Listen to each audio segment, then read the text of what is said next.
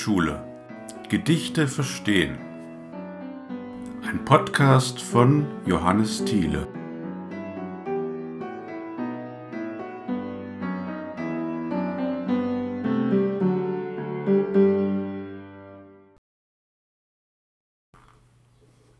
Ernst Wilhelm Lotz Hart stoßen sich die Wände in den Straßen.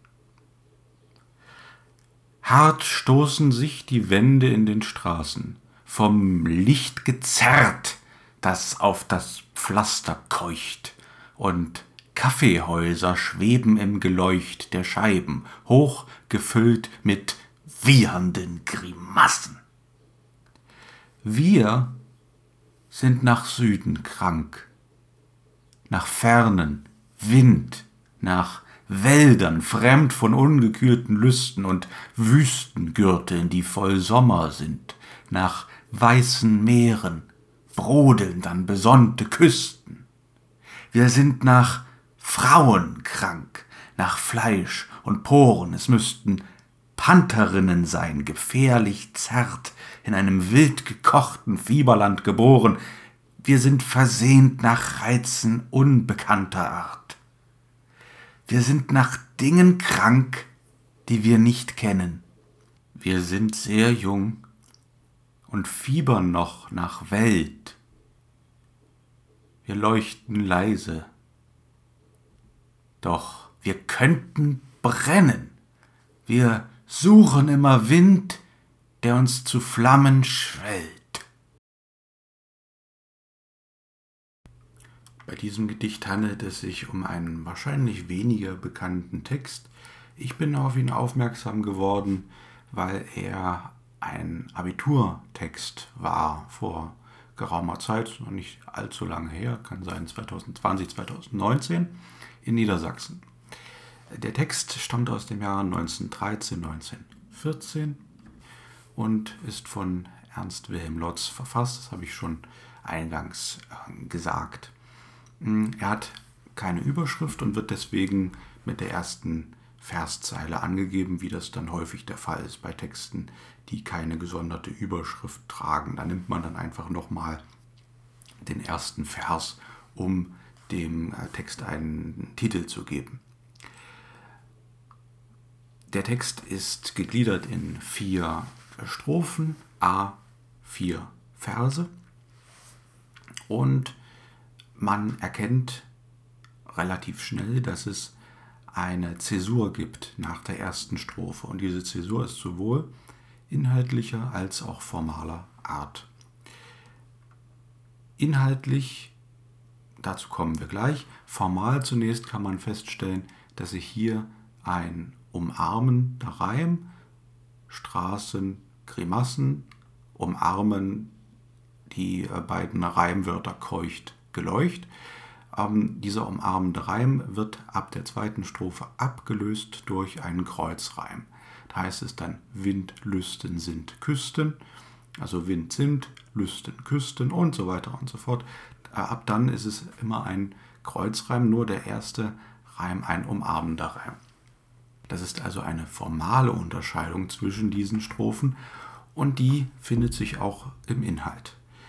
In der ersten Strophe wird der Ist-Zustand beschrieben. Ein lyrisches Ich beschreibt eine offensichtlich europäische Stadt mit ähm, Straßen, die einen Eindruck von Enge erzeugen. Hart stoßen sich die Wände in den Straßen. Es wirkt so, als wäre da kaum Platz und als würden die Häuserschluchten aneinander ähm, stoßen. Auch das Licht, das Tageslicht möglicherweise, hat Probleme überhaupt auf den Grund zu gelangen, vom Licht gezerrt, das auf das Pflaster keucht. Ja, man kann sich wirklich den Sonnenstrahl vorstellen, der durch diese Häuserschluchten äh, sich den Weg bahnt bis nach unten und es kaum schafft. In diesem äh, ja, bedrückenden Szenario gibt es nur einen Ort, der eigentlich ein Lichtblick ist und das sind die Kaffeehäuser, die im Geleucht schweben, also von innen heraus leuchten und quasi über dieser äh, Düsternis der Straßenszenerie schweben. In ihnen sitzen verschiedene Menschen und dem lyrischen Ich kommen sie allerdings etwas ja, übertrieben vor. Ein, äh, eine expressionistische äh, Formulierung, die dann folgt, hochgefüllt mit wiehernden Grimassen. Das heißt, die Besucher äh, wirken laut, sie wirken unnatürlich. Und dieser Ist-Zustand wird in den folgenden Strophen kontrastiert mit einem Wunschzustand. Dort wird beschrieben, wonach sich das lyrische Ich und nicht nur es, sondern jetzt plötzlich ein Wir, ein lyrisches Wir könnte man das nennen, sehnt. Und zwar zunächst nach geografischen äh, Aspekten. Es sehnt sich nach Süden, es ist nach Süden krank, nach Fernen, nach Wind, nach Wäldern und so weiter. Es sehnt sich nach Gegenden, in denen es Wüsten gibt, in denen es offensichtlich wärmer ist als in der ähm, beschriebenen Stadt. Es sehnt sich nach Meeresküsten und brodelnd besonnte Küsten, also offensichtlich wirklich eine ähm, paradiesisch-tropische äh, Region. In der dritten Strophe richtet sich das Verlangen des lyrischen Wir nach einer bestimmten Art von Frauen. Ähm, es ist ein körperliches Verlangen. Und diese Frauen werden beschrieben, dass sie Pantherinnen sein müssten, also von der Art wie eine Raubkatze. Sie müssten gefährlich zart sein und sie müssten eben exotisch sein. Äh, das Wort Pantherin könnte natürlich vielleicht auch so Assoziationen wecken, wenn man jetzt vor Augen hat, was hat eigentlich ein Panther für eine Farbe? Naja, es gibt ja auch den schwarzen Panther, also vielleicht sehnt er sich hier auch irgendwie nach äh, dunkelhäutigen Frauen, um diese Exotik noch zu unterstreichen. Also nach Frauen, die man äh, in einer europäischen Stadt so überhaupt nicht finden kann. Die letzte Strophe mh, hm, bringt das dann nochmal auf den, auf den Punkt und ähm, zieht ein Fazit. In der letzten Strophe wird das Lebensgefühl der Jugend nochmal zusammengefasst. Man spürt einen Drang, sich zu verwirklichen und Abenteuer zu erleben, was aber in der Enge der städtischen Verhältnisse und der bürgerlichen Werte nicht möglich scheint. Ganz wichtig ist hier die Metapher von der Flamme, die sich da ausbreitet. Ähm, ich zitiere hier nochmal, wir sind sehr jung und fiebern noch nach Welt, wir leuchten leise, doch wir könnten brennen, wir suchen immer Wind, der uns zu Flammen schwellt. Das heißt, die jungen Menschen nehmen sich selbst wahr wie eine kleine Flamme, die aber sehr gering gehalten wird, die aber zu einem richtigen Feuer entfacht werden könnte, wenn nur die Bedingungen stimmen würden. Ich habe jetzt sehr schnell von der Jugend gesprochen. Ähm, das wird, glaube ich, erst in den letzten Versen wirklich deutlich. Wir sind sehr jung.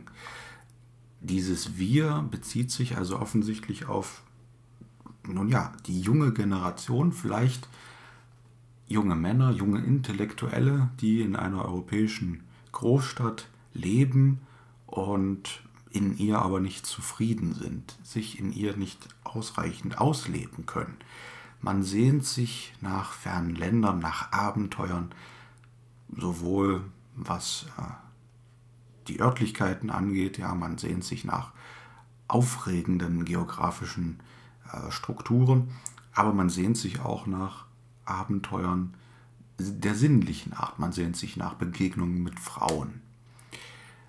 Die jungen Menschen verspüren hier den Drang, äh, sich auszuleben. Es ist die Sturm- und Drangphase, die hier beschrieben wird in diesem Gedicht.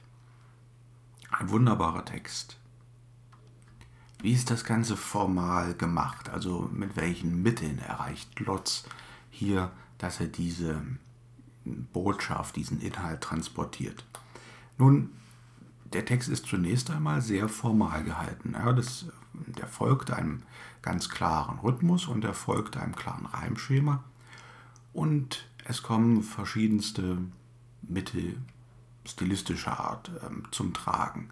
Schon in der ersten Strophe beginnt das, da sind viele Personifikationen äh, vorhanden. Die Wände stoßen sich in den Straßen, das Licht ist am Keuchen ähm, und die Kaffeehäuser schweben geradezu.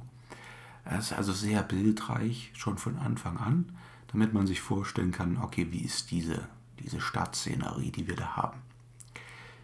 Die folgenden äh, Strophen sind nicht weniger bildreich. Hier arbeitet Lotz zudem aber noch mit Aufzählungen. Wonach sind die jungen Leute eigentlich krank? Wonach sehen sie sich? Sie sehen sich nach Süden, fernen Wind, nach Wäldern, fremd von ungekühlten Lüsten und Wüstengürteln, die voll Sommer sind nach weißen Meeren, brodelnd an besonnene Küsten.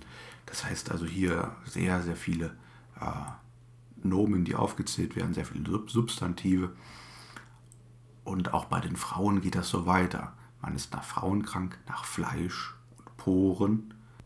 Und die Frauen sollen gefährlich zart sein. Ein Oxymoron, eigentlich ja ein Gegensatz. Aber genau diese Gegensätzlichkeit, diese Exotik sucht man und kann sie offensichtlich in der Heimat nicht finden. Auffallend hier auch der Neologismus versehnt. Ähm, die Vorsilbe, das Präfix ver kann verschiedenstes ausdrücken. Hier ist es etwas, das ein Fort- und zugrunde gehen ausdrückt, so wie in Wörtern wie verdunsten, verklingen, verschwinden. Und genauso auch hier dieses Versehnen. Man geht also an dieser Sehnsucht geradezu zugrunde. Alles in allem ist das ein Text, der von Schülerinnen und Schülern in der Regel sehr gut verstanden wird. Warum? Nun ja, es entspricht doch dem Lebensgefühl, das junge Menschen in der Regel haben.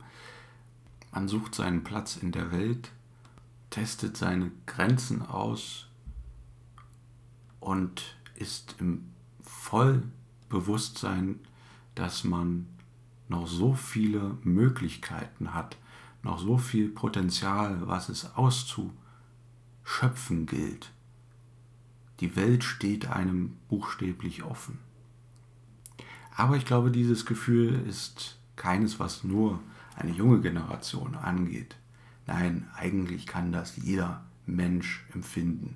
Man muss nicht in der eigenen Sturm- und Drangphase der eigenen Biografie sein.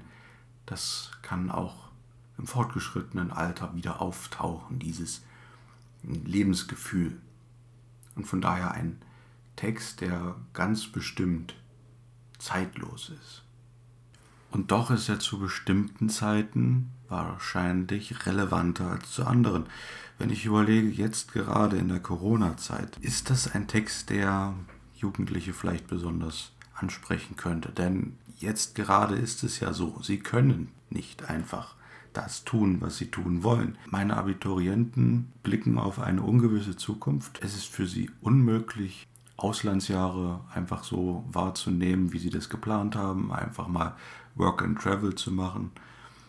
Es ist für sie noch nicht einmal sicher, wie das Studium aussehen wird, ähm, auf das sie hinarbeiten. Wird das von zu Hause aus stattfinden oder können sie doch in Hörsälen sitzen? Man weiß es alles noch nicht. Keine schöne Zukunft, wenn sie so unsicher ist. Das sind Flammen, die sehr klein gehalten werden in dieser Zeit. Und das war's für die heutige Folge. Vielen Dank fürs Zuhören und bis zum nächsten Mal.